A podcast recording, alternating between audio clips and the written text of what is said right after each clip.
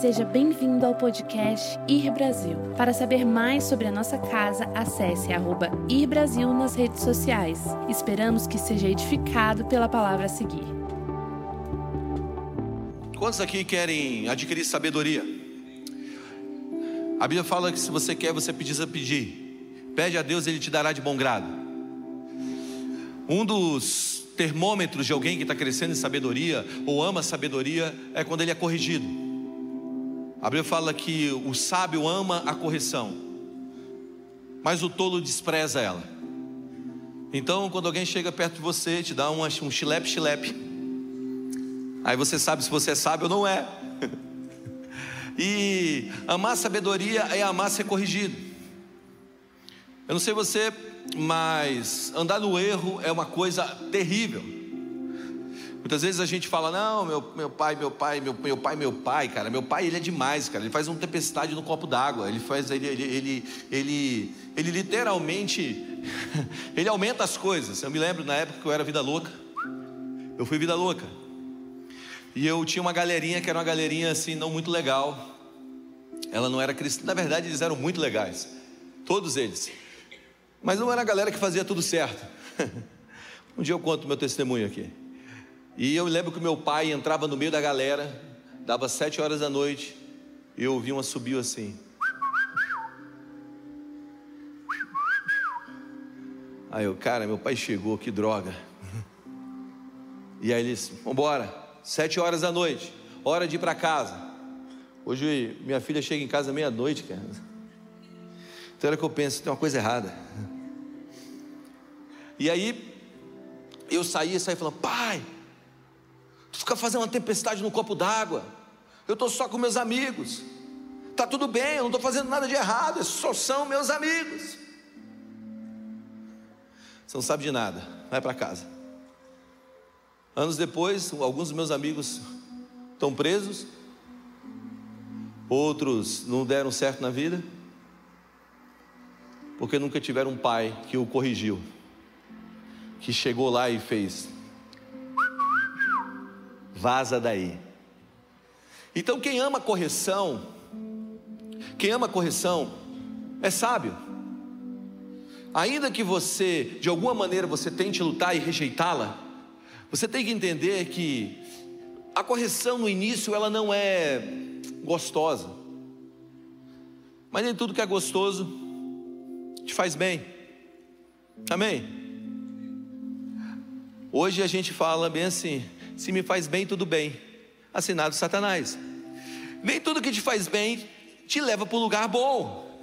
Então você tem que aprender, cara, aprender a viver uma vida em que as correções da vida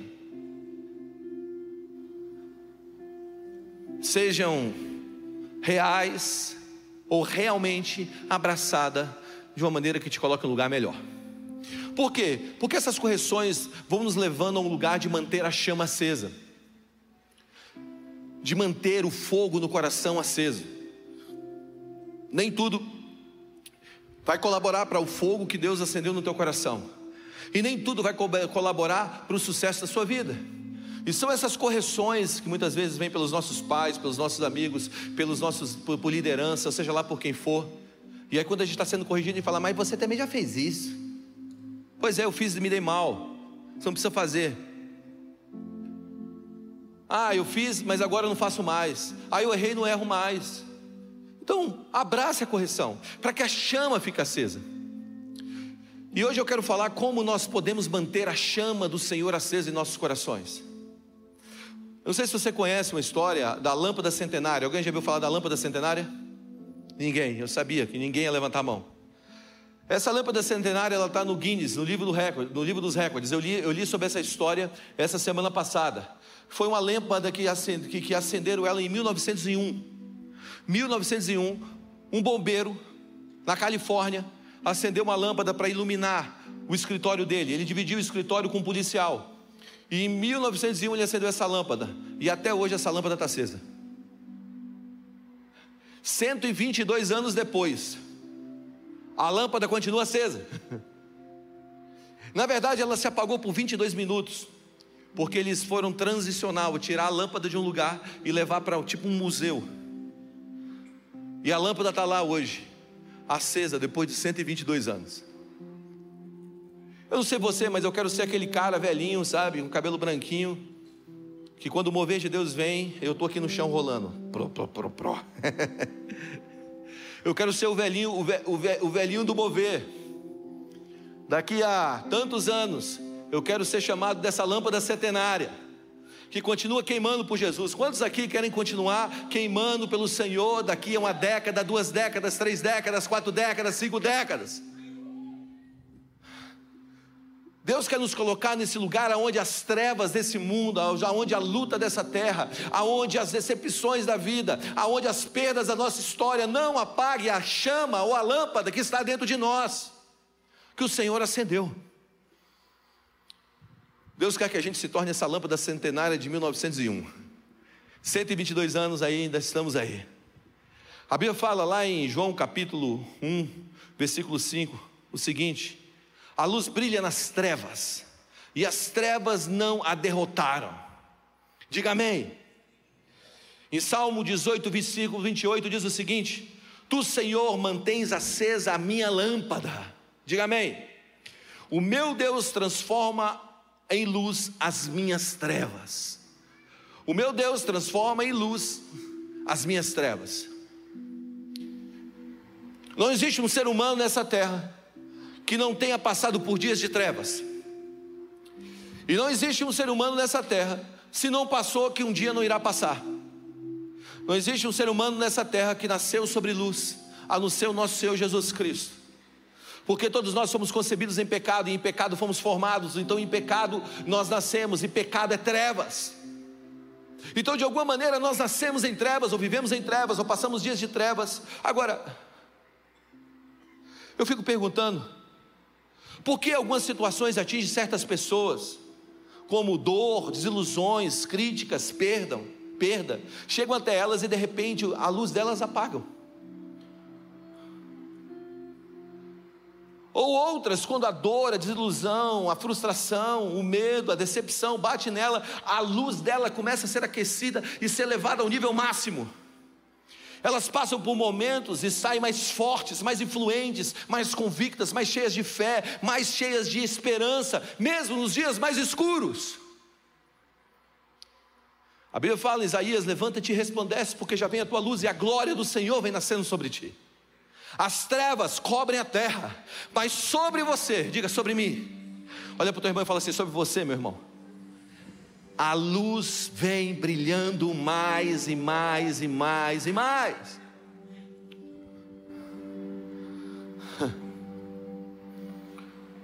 Muitas vezes essa, a, a, essa lâmpada, essa luz no nosso coração começa a se apagar, porque nós estamos dizendo Deus está atrasado. Deus está atrasado. Se você tivesse aqui há quatro dias, Jesus, se você tivesse há quatro dias, meu irmão não teria morrido. Quatro dias atrás, meu irmão não teria morrido.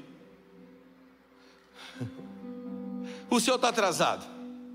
Agora entenda algo: Deus pode demorar, mas Ele nunca está atrasado.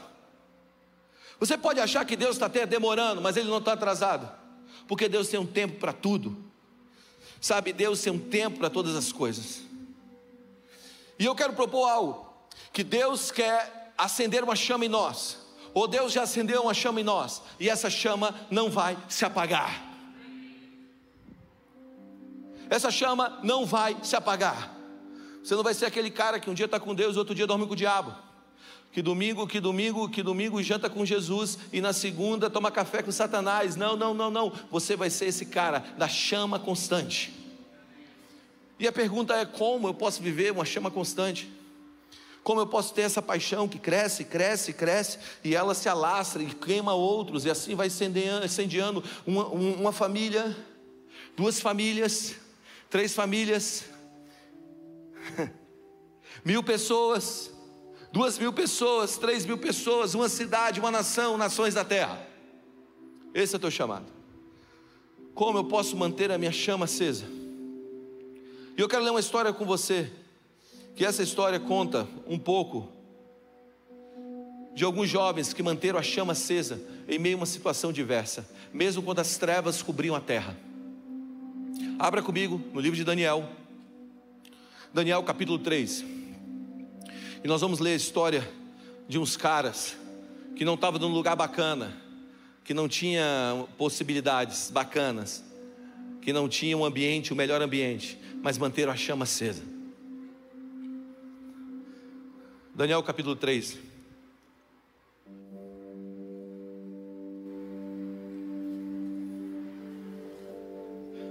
Estou com saudade de ouvir o barulhinho da Bíblia, assim, ó. Alguém tem a Bíblia aí de papel? Balança aí. Balança, não, a página, assim, a página, a página. Mas, eu acabei de fazer minha refeição agora, cara. Obrigado por isso, me fez bem. Diz assim: O rei Nabucodonosor fez uma imagem de ouro que tinha 70, 60 côvados de altura e 6 de largura, levando ao campo de Dura, na província da Babilônia. Diga Babilônia. Então o rei Nabucodonosor mandou ajuntar os sátrapas, os prefeitos, os governadores, juízes, tesoureiros, os magistrados, os conselheiros de todos os oficiais das províncias, Gol, para que viesse a consagração, a consagração da imagem do rei Nabucodonosor, a estátua que ele tinha levantado. Então se juntaram os sátrapas, os prefeitos, os governadores, juízes, tesoureiros, magistrados, conselheiros e todos os oficiais das províncias para consagrar, para a consagração da imagem que o rei Nabucodonosor tinha levantado. Estavam em pé diante da imagem que Nabucodonosor tinha levantado. Isso o arauto apregoava em alta voz: Ordena-se ordena a vós outros, ó povos, nações e homens de toda língua momento em que ouvides o som da trombeta, do pífaro, da harpa, da cítara, do saltério, da gaita de foles e de toda sorte de música, vós prostrareis e adorareis a imagem de ouro do rei Nabucodonosor levantou. Enquanto que se não prostrar e não adorar, será no mesmo instante lançado na fornalha de fogo ardente. Portanto, quando todos os povos ouvirem o som da trombeta, do pífaro, da harpa, da cintara, da saltéria, de toda sorte de música, se prostrarão os povos, nações, homens de toda língua e adorarão a imagem de ouro que o rei Nabucodonosor tinha levantado. Ora, no mesmo instante, se chegou alguns homens caldeus e acusaram os judeus, disseram ao rei Nabucodonosor: Ó rei, vive eternamente.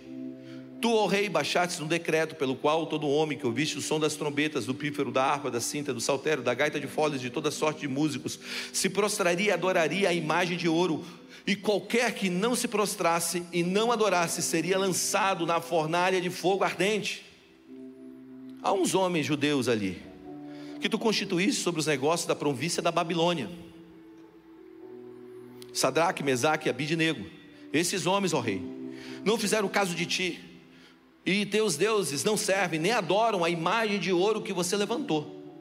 Então Nabucodonosor, irado e furioso, mandou chamar Sadraque, Mesaque e Abidnego. E trouxeram estes homens perante o rei. Falou Nabucodonosor e disse: É verdade, ó Sadraque, Mesaque e Abidnego, que vós não servis aos meus deuses, nem adora a imagem que eu levantei? Agora, pois, estás disposto e quando ouvires o som da trombeta, do pífaro, da cinta, da harpa, do saltério, da gaita de fólio, vocês se prostrem e adorem a imagem que eu fiz. Porém, se não adorar, sereis no mesmo instante lançado na fornalha de fogo ardente. E quem é o Deus que poderá livrar das minhas mãos? Responderam Sadraque, Mesaque e Abidnego ao rei: Ó Nabucodonosor, quanto a isso, não necessitamos de te responder. Se o nosso Deus, a quem servimos, quer livrar-nos, ele nos livrará da fornalha de fogo ardente, das suas mãos, ó Rei. Se não, fica sabendo, ó Rei, que não serviremos os teus deuses, nem adoraremos a imagem de ouro que você levantou. Então Nabucodonosor se encheu de fúria e e transtornado o aspecto do seu rosto contra Sadraque, Mesate e Abidnego, ordenou que se acendesse a fornalha sete vezes mais do que se de costume. Ordenou os homens mais poderosos que estavam no seu exército que atasse a Sadraque, Mesaque e Abidnego e os lançasse na fornalha de fogo ardente. Então esses homens foram atados com seus próprios mantos, as suas túnicas e chapéus e suas outras roupas e foram lançados na fornalha sobremaneira acesa porque a palavra do rei era urgente e a fornalha estava sobremaneira acesa. As chamas do fogo mataram até os homens que lançaram de cima para dentro Mesaque, Sadraque e Abidnego. Esses três homens, Sadraque, Mesaque e Abidnego, caíram atados dentro da fornalha que estava sobremaneira aquecida. Então o rei Nabucodonosor se espantou e se levantou depressa e disse aos seus companheiros: Não lançamos nós três homens atados dentro do fogo? Respondeu ao rei: É verdade, ó rei.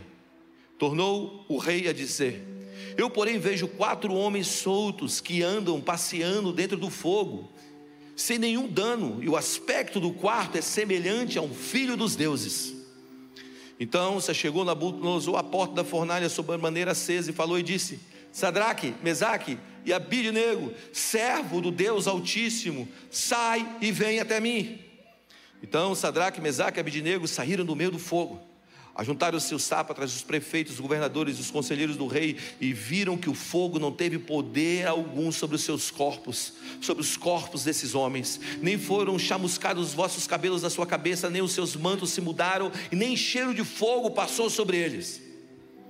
Falou Nabucodonosor e disse: Bendito seja o Deus de Sadak, Mesaque e Abidinego, que enviou o seu anjo e livrou os seus servos que confiavam nele pois não quisera cumprir a palavra do rei, preferindo entregar o seu corpo, e serviram e adoraram a, a, a, ao adorar qualquer outro Deus, senão ao Deus verdadeiro, o Deus deles. Portanto, faço um decreto pelo qual todo o povo, nação língua que disser blasfêmia contra o Deus de Mesaque, Sadraque e Abidinego seja despedaçado, e suas casas sejam feitas como monturo, porque não há outro Deus que possa livrar como o Deus deles. Então o rei fez prosperar Sadraque, Mesaque e Abidinego na província da Babilônia. Diga amém. Olha só. Você tem que entender um pouco dessa história antes de você mergulhar nela. Mesaque, Sadraque, Abidinego e Daniel foram levados a uma região, a um, a um lugar chamado Babilônia. O reinado babilônico foi um reinado que tomou conta do mundo antigo de uma maneira tal que eles tinham domínio sobre todo aquele povo. A Babilônia, naquela época, era um império, um império extremamente forte, um império que era contrário a qualquer princípio do Deus verdadeiro. Na verdade, a Babilônia tinha muitos deuses.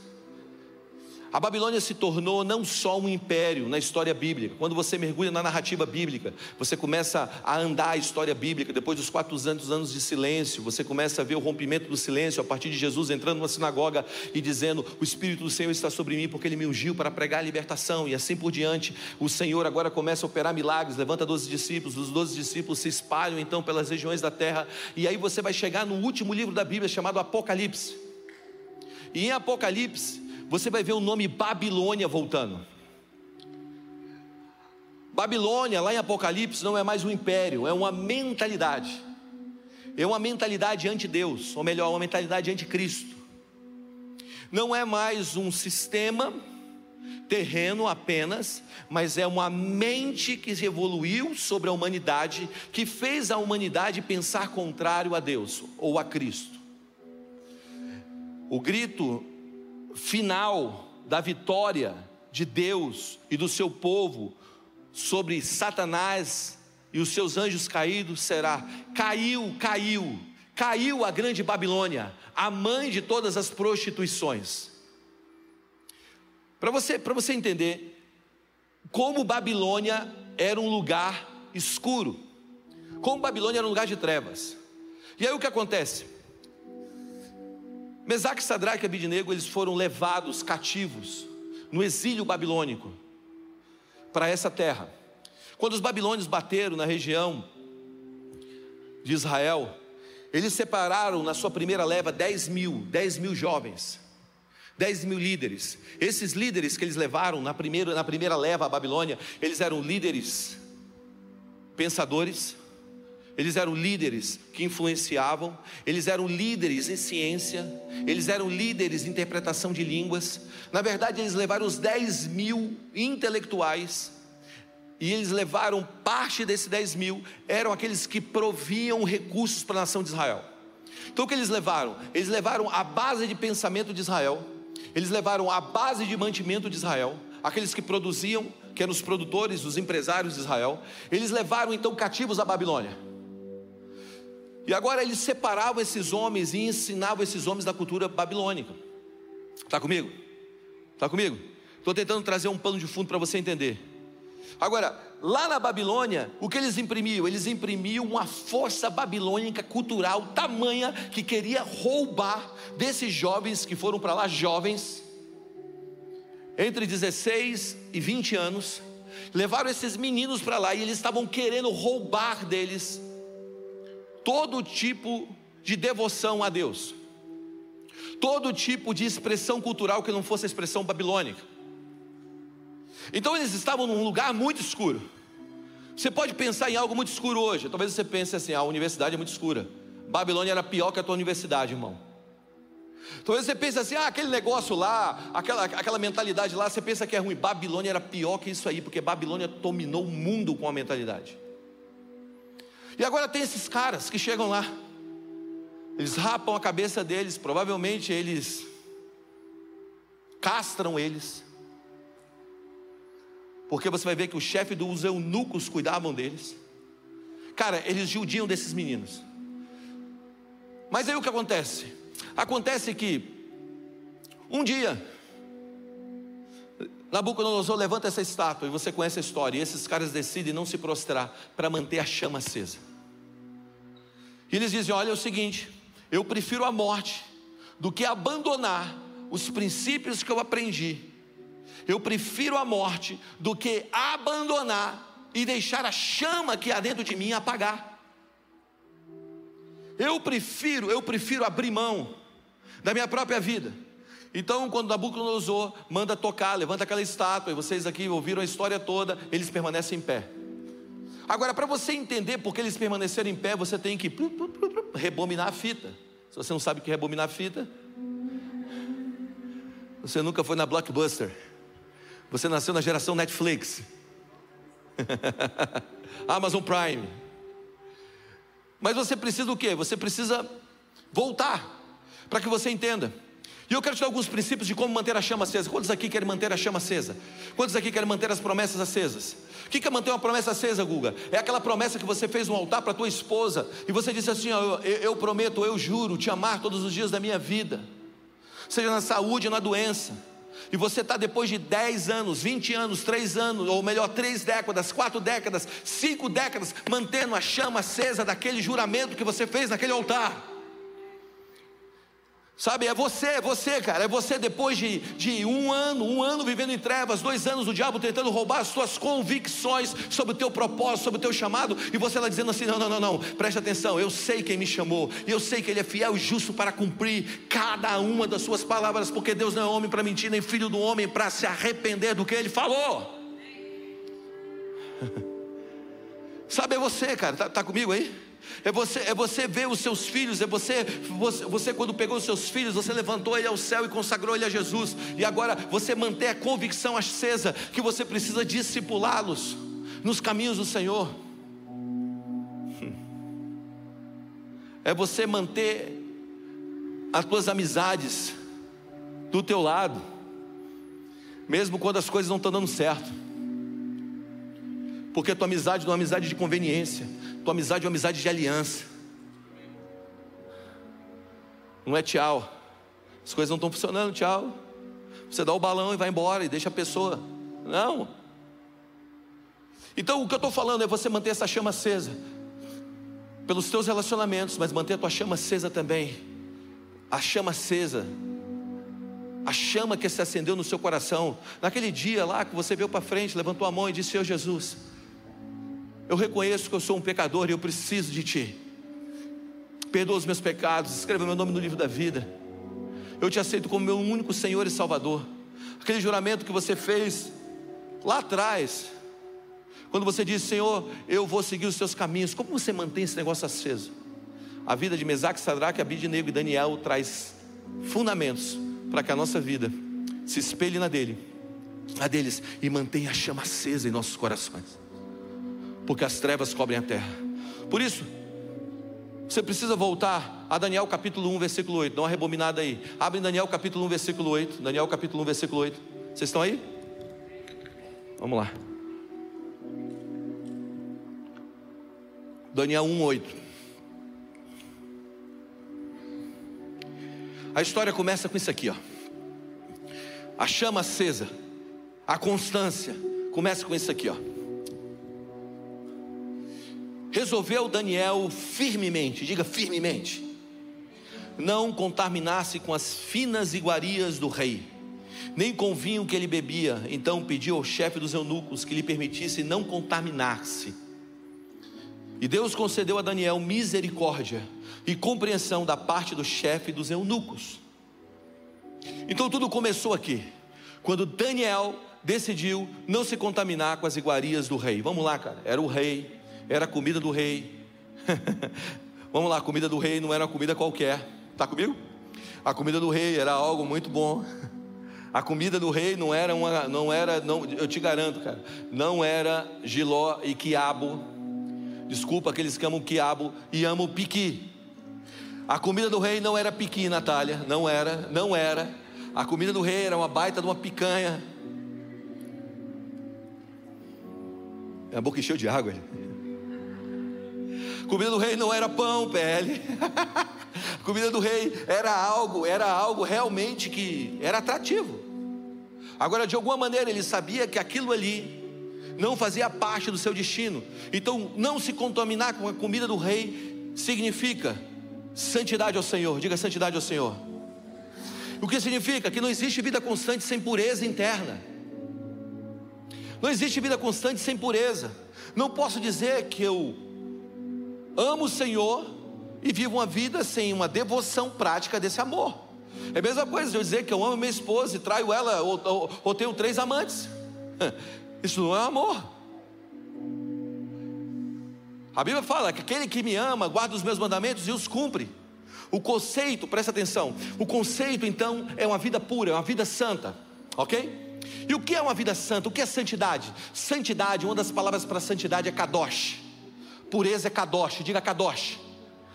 Que também é ligado a um dos nomes de Deus no Velho Testamento. E kadosh não é perfeição.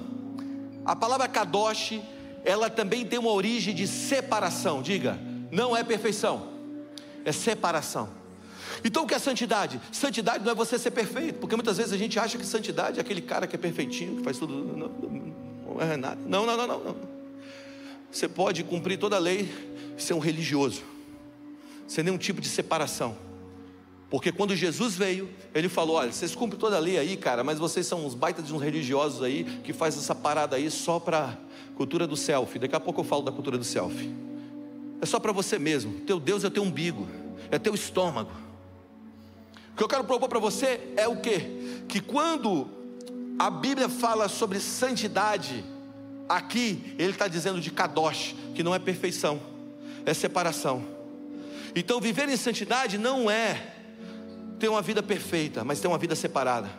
É entender que toda decisão que eu vou tomar deriva de uma separação para Deus. Eu me separei para Deus e as minhas decisões partem dessa separação.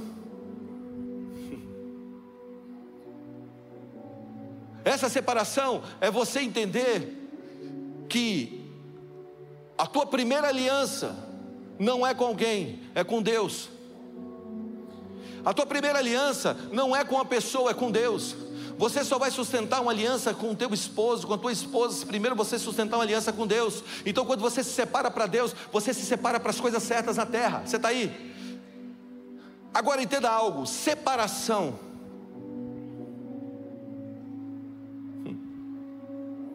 não é perder o melhor da vida. Porque o que acontece, presta atenção, a gente acha que santidade é, é, é perder o melhor da vida. Viver a separação é entender então que toda decisão vem do céu. Muitas vezes a gente acha que santidade é isso, separar, você perde o melhor da vida. Cara, você está louco, você tornou crente, cara, você virou crente, você não faz mais nada, é. Você, você, você, você vive uma vida aí de mais nada. É mesmo o diabo no Éden. O diabo no Éden diz o seguinte: Ué, Deus proibiu que você comesse de todos os frutos ou de todas as árvores do jardim? Aí a mulher, não, não, não, não, não. Deus não disse isso não. Deus disse para mim não comer daquela árvore. Deus não disse que você não pode comer de nada.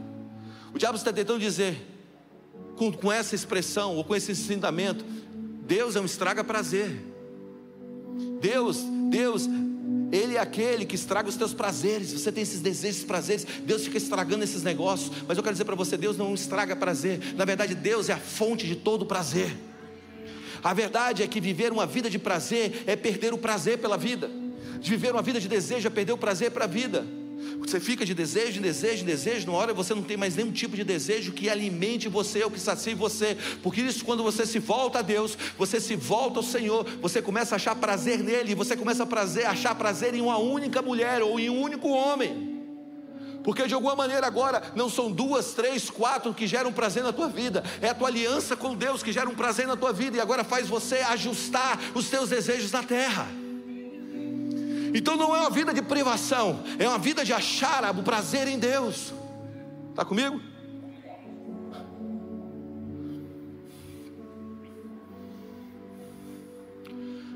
É o que está escrito no versículo 10, que diz o seguinte: o chefe dos eunucos disse: Tenho medo que você, Senhor, o rei, que depois que você pare com esse, você comece com esse Jesus, esse jejum de, jejum de não comer essa comida e não beber essa bebida, o seu rosto se pareça abatido mais do que os outros jovens. Que ele está dizendo: olha, se você viver esse negócio, cara, você vai viver uma vida abatida. Se você viver esse negócio de santidade, a tua vida vai ficar abatida. Mas a Bíblia conta que depois de meses, depois de 21 dias, o rosto de Daniel era muito mais bonito e esbelto do que o dos outros. Eu te garanto que a santidade não vai te deixar feio, a santidade vai te levar a uma beleza. Vai ser, vai ser, vai ser diferente, cara. As pessoas vão olhar para a tua família e vão desejar ser como a tua família, cara. As pessoas vão olhar para a tua conduta e vão dizer, cara, eu, eu posso até, eu não consigo ver esse negócio, mas eu admiro você, cara. Eles vão começar a admirar a beleza que há em você por causa da santidade, que brilhou em você. Agora entenda algo: santidade não é você se tornar alienado, porque muitas vezes tem gente que acha que santidade é se tornar um alienado, né? um alienado do mundo. Olha o que diz o versículo 17. Ora, esses quatro jovens, Deus deu conhecimento e inteligência em toda a cultura e sabedoria. Mas a Daniel, Deus deu inteligência de todas as visões e sonhos.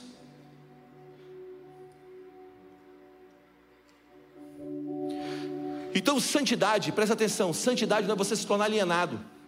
Santidade é você achar um novo padrão de comportamento e valores que leva a vida ao mais alto grau de funcionamento. Quando você entra em santidade, você está encontrando um conjunto novo de valores, e esse conjunto de, novo de valores vai trazer respostas a perguntas sobre cultura, antropologia, ciência, fé, religião, criação de filhos, dinâmica entre você e o dinheiro. Porque quando você está fora da santidade, o dinheiro, você não tem o dinheiro, o dinheiro te tem. Você sabe que a palavra dinheiro no hebraico deriva da mesma palavra desejo. Você sabia disso? E a palavra é kersef. Diga kersef. Kersef. Kersef é dinheiro e é desejo. Então o dinheiro ele é amoral, o dinheiro não tem moralidade nele. O dinheiro pega a moralidade de quem o possui. Então se você tem uma moral ou um desejo por conhecimento, quando o dinheiro chega na tua mão, o que ele vira?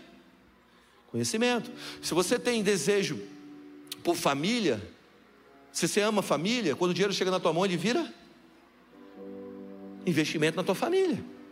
Mas agora, se os nossos desejos estão misturados, alterados, contaminados, o nosso desejo é por imoralidade, prostituição, lascívia, seja lá o que for, ego, seja lá o que for, quando ele chega na nossa mão, ele, trans, ele, ele, ele se torna aquilo.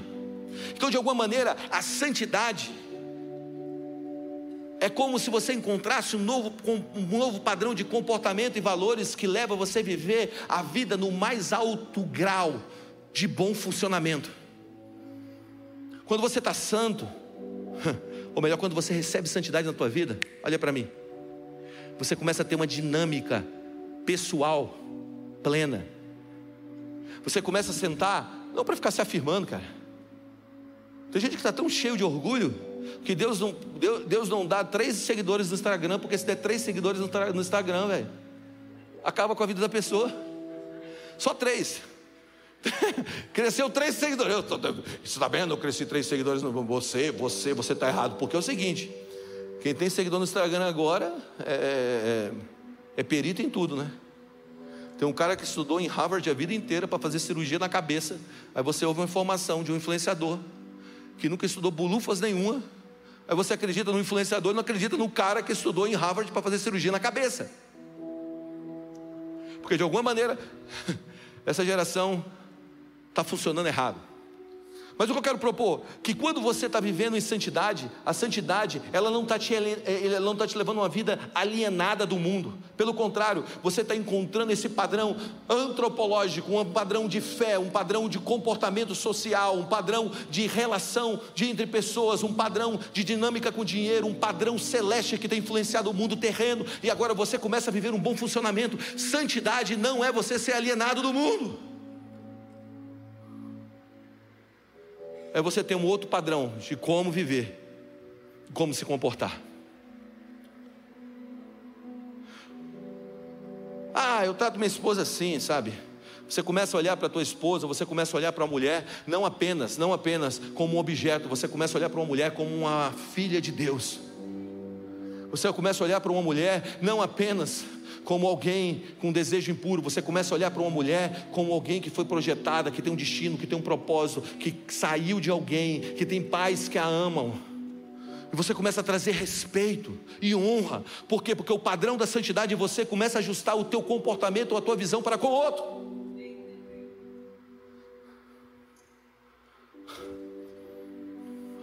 E eu entendi algo. As pessoas não estão sofrendo por falta de realização. As pessoas não estão sofrendo porque ou estão cansadas porque elas não têm empresas, porque elas não têm filhos, porque elas não conseguiram se casar. Algumas sim, outras não, mas a maioria não. Mas agora de tudo isso, ou tudo isso acaba se tornando um fardo pesado, porque algo está desajustado na natureza. Nós estamos sofrendo não por falta de realização, mas nós estamos sofrendo por falta de natureza, de uma mudança interna. Você está comigo? Então não está ligado com o que você faz, cara. Está ligado, tá ligado na natureza que nasceu em você. Você não, via, você não vira para uma goiabeira e fala para a goiabeira, eu quero manga, eu quero manga. Você não planta goiaba esperando colher manga. Você planta goiaba, uma goiabeira esperando colher o quê? Goiaba. Você planta uma mangueira esperando colher o quê? Manga. Pelo menos eu espero, né? Sei lá, talvez você esteja atacando pedra na lua. Mas o lance é a tua realização, a, o crente não trabalha, o crente revela a natureza. Crente não só casa, crente revela a natureza. Então nós estamos sofrendo por falta de natureza. As coisas estão desajustadas, não estão dando certo porque falta uma natureza divina revelada no nosso trabalho. E essa natureza divina chama santidade. E santidade não é aquela coisa chata que fica te impedindo de fazer as coisas. Santidade é aquela coisa absoluta que te ensina como fazer as coisas. Tem alguém vivo aí, gente? Pô, estou muito empolgado com esse negócio aqui. Porque Deus está me ensinando em santidade como eu devo lidar com os meus filhos. Deus está me ensinando em santidade como eu devo lidar com os meus inimigos. Deus está me ensinando em santidade como eu devo lidar com as pessoas que me ofendem. Deus está me ensinando em santidade como eu devo lidar com aqueles que eu amo. Então, quando a santidade opera em mim, eu descubro um novo padrão, mas isso não me torna um alienado. Deixa eu te falar, cara, você não é um Amish. Eu fui, eu fui lá em Baltimore, nos Estados Unidos, eu e Mara. Foi em Pittsburgh, sei lá, foi em vários lugares. O João e a Bel também foram em uma das viagens. Depois eu voltei lá, e aí eu estava nesse, nesse lugar, saí na cidade. Aí tinha um monte de carinha de calça preta, camisa branca, vendendo as paradas na, na rua. Aí o que é isso aí? Ele falou assim, é os Amish. Só tinha visto na televisão, cara. Quem são os Amish? São aqueles que se afastam do mundo, se alienam do mundo, porque o mundo está corrompido, está contaminado, e agora a resposta deles está naquele isolamento. Você lembra quando Jesus disse assim, ó? Vocês são o sal da terra. Mas se o sal for insípido, ou se ele não salgar, ele não serve para nada, a não ser para ser pisado pelos homens. Você lembra disso? Muitos estudiosos dizem que Jesus falou isso numa região, e quando eu estava em Israel, nós estivemos nessa região, que quando Jesus fala isso, ele estava olhando para uma comunidade dos assênios, que era uma comunidade que vivia isolada. Que parte dela era mais isolada do isolado de tudo que você pensa. Então eles não tinham nenhum contato social. Então eles achavam que esse isolamento gerava uma pureza. E eles eram chamados, olha isso, olha para mim eles eram chamados da comunidade do sal. Então Jesus estava olhando para uma comunidade do sal e está dizendo: se o sal for insípido, nada serve. Se o sal não salgar, nada serve. Aí sabe o que a gente está vivendo? A gente está vivendo a geração de, de crente que é sal no saleiro. Pega o saleiro e bota dentro da tua comida, para ver se tua comida foi temperada. Não é. O que você tem que fazer? Jogar o sal na comida. O que, que a gente tem que fazer? Ser sal no meio da comida, ser sal no meio dessa geração, ser sal no meio da universidade, ser sal no meio das escolas, ser sal no meio da política, ser sal, ser sal, ser sal, ser sal na antropologia, no pensamento filosófico. Desculpa, cara. Jesus te salvou, mas ele não te abestalhou. Jesus não roubou tua mente.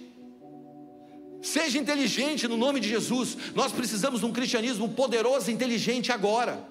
Pessoas que pensam, pessoas que estudam, pessoas que mergulham em conhecimento, pessoas que são limpas de todo e qualquer pensamento terreno, de ideologias, seja ela para que lado for, seja ela para que lado for, eles estão cheios do cristianismo puro, do Cristo que é puro, que veio do céu. Eu tenho um discipulado que eu faço terça-feira, e terça-feira passada eu pisei, eu pisei no acelerador. Falei assim: eu vou esculhambar a vida dos meus dos, dos meus discípulos hoje. E eu trouxe a formação do pensamento cristão sobre as áreas da sociedade. Eu comecei a mostrar que muitas vezes a gente pensa como a gente pensa, mas não é o pensamento que veio da Bíblia. É o pensamento que veio de uma construção filosófica de geração em geração e a gente vai abraçando como se fosse o cristianismo. Mas tá bom, né? Deixa eu voltar para cá. Senão a gente vai viajar aqui. Mas eu volto a repetir: nós não estamos sofrendo por falta de realizações, nós estamos sofrendo por falta de natureza. Você pediu uma família, Deus te deu. Agora você está sofrendo no teu relacionamento porque você não tem a natureza pura para gerar esse relacionamento puro.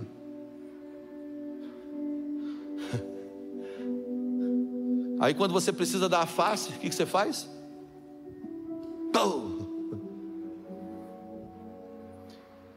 Quando você precisa ser manso, você, você, você, você é um leão. Quando você precisa ser cordeiro, você vira uma outra coisa. A segunda coisa, para manter a chama acesa, a primeira é manter a santidade. A segunda é não se curve. Olha para o lado e diga: não se curve. Não estamos queimando porque não queremos ser queimados. Vou voltar a repetir. A gente não está queimando porque a gente não quer ser queimado. A fornalha está aí, esquentar a fornalha, o fogo está aí, e você não quer ser queimado. Então o que você faz? Você não queima. Não podemos trocar o biblicamente correto pelo politicamente certo. Temos que estar dispostos a ir para a fornalha por amor a Jesus. Então os caras estão assim, cara, deixa eu te falar um negócio. Se você quer me queimar, pode me queimar, porque eu já estou queimando. Quer me jogar no fogo? Joga no fogo, irmão, porque eu já estou queimando. A nossa geração tem se curvado a uma cultura, ou, ou, ou quando eu falo da nossa geração, eu falo os cristãos. Os cristãos, muitos cristãos, têm se curvado, porque está vivendo um narcisismo. Existe uma geração narcisista. Eu chamo da cultura do selfie. A cultura da boa imagem. Está vendo esse celular aqui? Esse celular aqui, ó, ele tem uma câmera na frente. Sabe por que ele tem uma câmera na frente? Antigamente você batia foto assim. Porque está vivendo a cultura do selfie, cara. A gente virou narcisista, cara. O que, que a gente quer? A gente quer uma boa imagem. Tudo é sobre nós, é sobre meu bem-estar, é sobre meu nome, é sobre como eu estou me sentindo, é sobre a minha vida, é sobre como eu passo, é tudo é sobre mim. Nada é sobre Deus, tudo é sobre mim. Não, não, não, não, presta atenção. Se te faz bem, tudo bem, assinado diabo. Eu me celebro. Você senta numa mesa, a pessoa fala tanto dela que você fala assim, cara, onde é que está? Rapaz, eu estou diante da, do novo astro de Hollywood aqui. Então eu me celebro. É tudo como eu me sinto. Estamos nos curvando a nós mesmos. A pressão social tem vindo. Aí você diz assim, cara, mas se eu não fizer, eles vão me matar. Eu vou voltar a repetir. Se você estiver queimando, talvez você seja lançado no fogo. mas se nós não estamos queimando porque não queremos nos queimar. Aí você fala: se eu falar isso, vão me matar, mas aquilo é certo. Se é o certo, morra pelo certo. Se é o certo, morra pelo certo. Se você vive numa família, você quer que a família funcione desse jeito, morra pelo certo. Se você está criando seus filhos no reino e as pessoas estão dizendo, não, não, não, é bem assim, está muito radical. Presta atenção, morra pelo certo. Morra pelo certo. Eu não tenho que me preocupar com o que vão pensar de mim, mas eu tenho que pensar o que eles vão pensar de Jesus através de mim. Porque eu não estou levando o meu nome, eu estou levando o nome de Jesus. Você entende? Presta atenção. Deus está levantando uma geração que vai vencer esse espírito da cultura do selfie, que vai vencer a cultura do espelho, de apenas se ver, se falar de si e apenas se preocupar com si, com, com si mesmo. Não, não, não, não, não, não. Deus está levantando uma geração que vai pensar o que as pessoas pensam de Jesus através de mim. Em meu lugar, o que faria Jesus? Aí você anda pensando, cara, eu estou demonstrando, estou revelando Jesus? O que vão pensar de Jesus quando enxergarem o meu trato com as pessoas? O que vão pensar de Jesus quando pensarem como eu trato a minha esposa? O que vão pensar de Jesus quando pensarem como eu trato os meus filhos? O que vão pensar de Jesus? O meu padrão é morrer.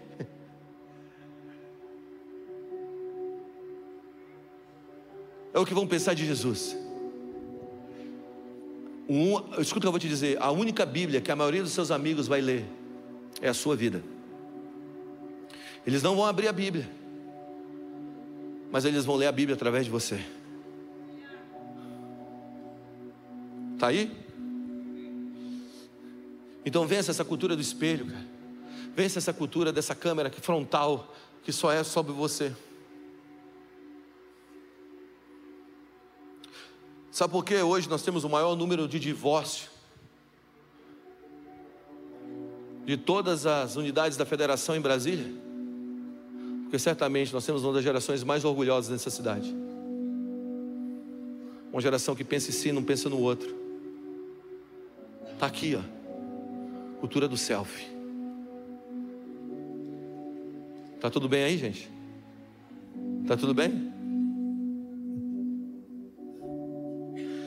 E terceiro e último, manter a chama acesa é manter a comunhão com homens que têm chama, ou homens que carregam fogo.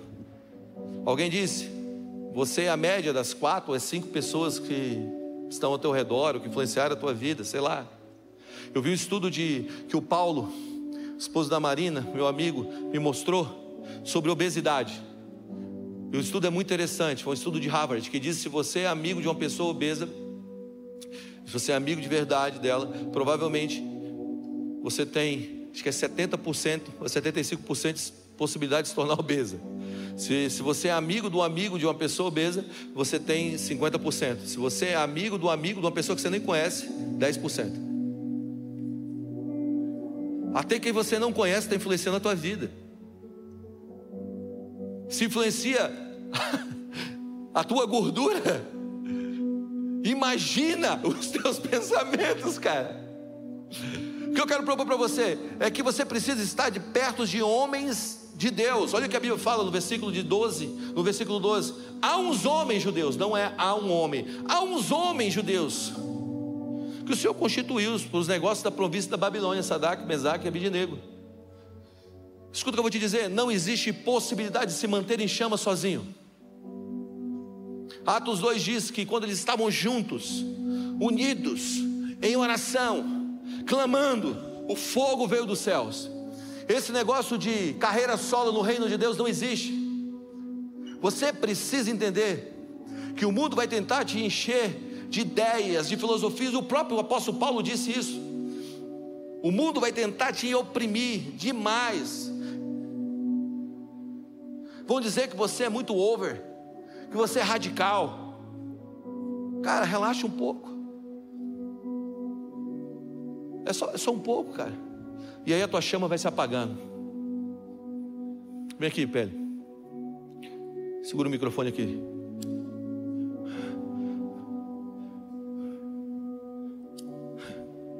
Você está aqui, ó.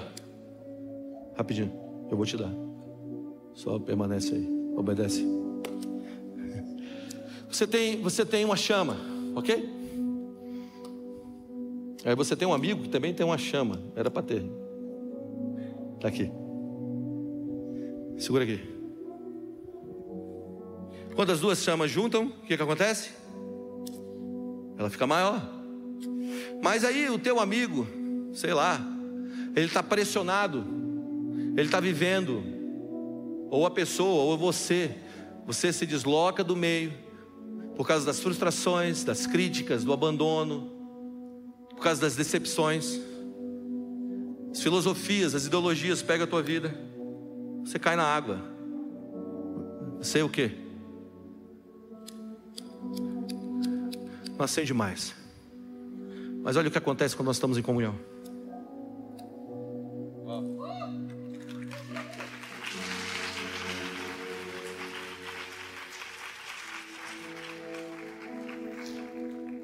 Quando você toca, cara, obrigado, Penny.